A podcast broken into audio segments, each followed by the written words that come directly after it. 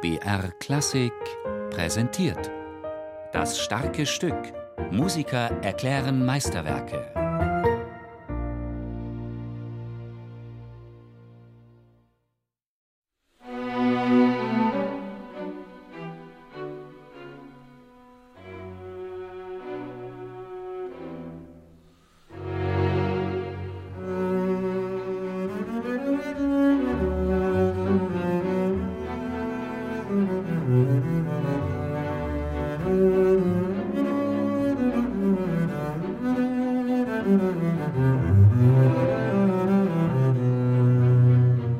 Wenn ich Kontrabass äh, spiele, dann denke ich mal immer sehr viel daran. Also ich brauche eigentlich keine Fitnessstunde. Das ist eigentlich äh, genau das Gleiche.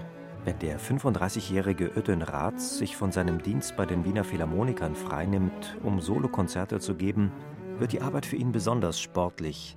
Vor allem, wenn Giovanni Bottesinis zweites Kontrabasskonzert gefragt ist. Ein Stück, das für den Solisten nach einer kurzen Orchestereinleitung zunächst mit einer schwelgenden Melodie in hoher Lage beginnt, dann aber in virtuosen Partien rasch über das ganze Griffbrett führt.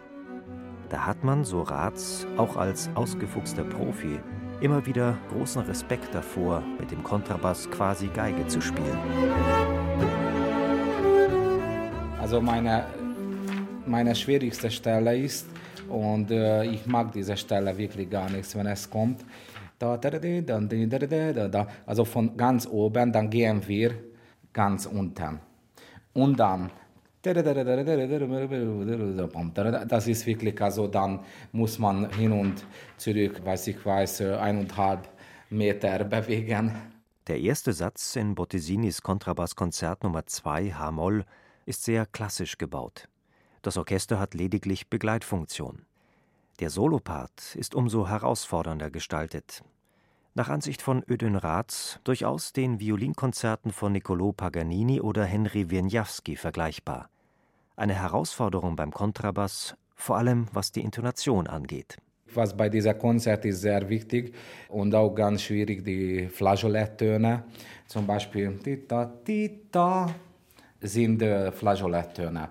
Und die Flageoletten sind immer sehr tief und dann muss man die Seiten ein bisschen daneben ziehen, so ungefähr halb Zentimeter.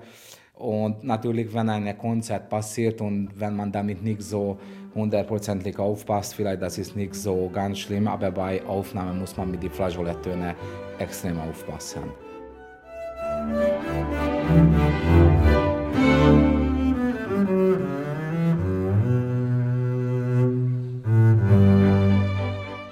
Für Ödön Raths, dessen Vater und Vorfahren seit vier Generationen Kontrabassisten waren, begann die Beschäftigung mit dem Bottesini-Konzert schon früh. Unzählige Male hat er sich mit der Interpretation von Ludwig Streicher beschäftigt, einem seiner Vorgänger am ersten Kontrabassistenpult der Wiener Philharmoniker. Manche technisch herausfordernde Stelle hat Rath seit der jugendlichen Entdeckung von Bottesini mit immer wieder anderen Fingersätzen zu bewältigen und optimieren versucht.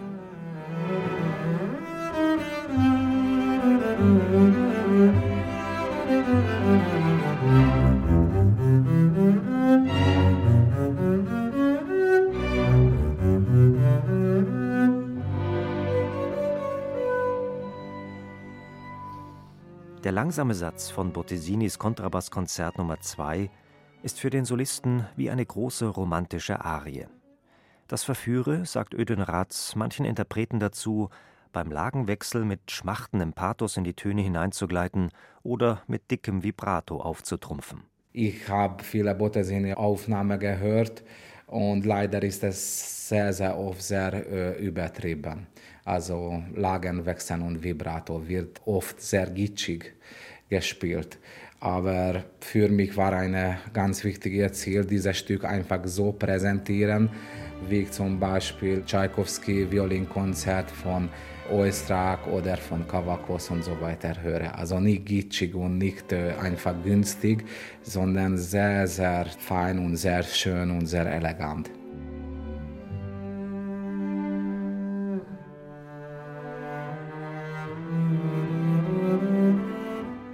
Trotz des langsamen Tempos oder gerade deswegen ist dieser zweite Satz nicht zu unterschätzen, sagt Ratz.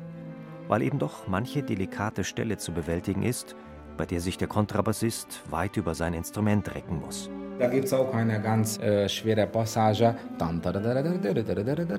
Das geht so weit oben, da muss man auf die Fußspitze stehen, dass man diese ganz hohe Töne erreichen kann.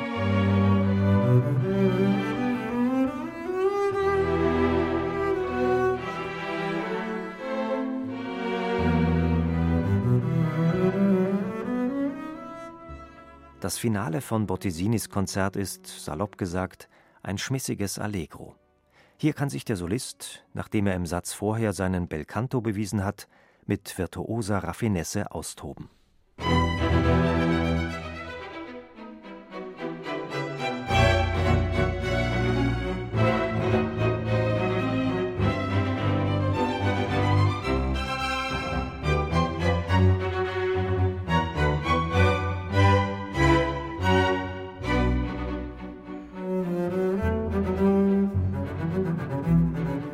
Nach einer längeren Passage, in der Solist und Orchester in polonaiseartigem Rhythmus um die Wette eifern, entsteht zwischen beiden ein Dialog gegenseitiger abwechselnder Melodielinien.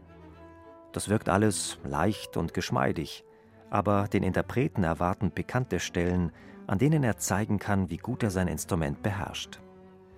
Besonders unangenehm, wie im ersten Satz, die Flageoletttöne. Muss man eben üben, sagt Ratz. Für ihn ist das Bottesini-Konzert ein großartiges Stück, das seiner Meinung nach öfter auf dem Konzertplan stehen sollte. Ich habe Bottesini Hamo schon mit 16 Jahren mit Orchester gespielt und das war immer ein Traumstück zu spielen. Ich habe das auch erzählt, dass mein Vater auch die Schallplatten gekauft hat von Ludwig Streicher und wir haben das immer zu Hause gehört und ich musste einfach weinen, weil ich finde dieses Stück einfach so beeindruckend und einfach so tief.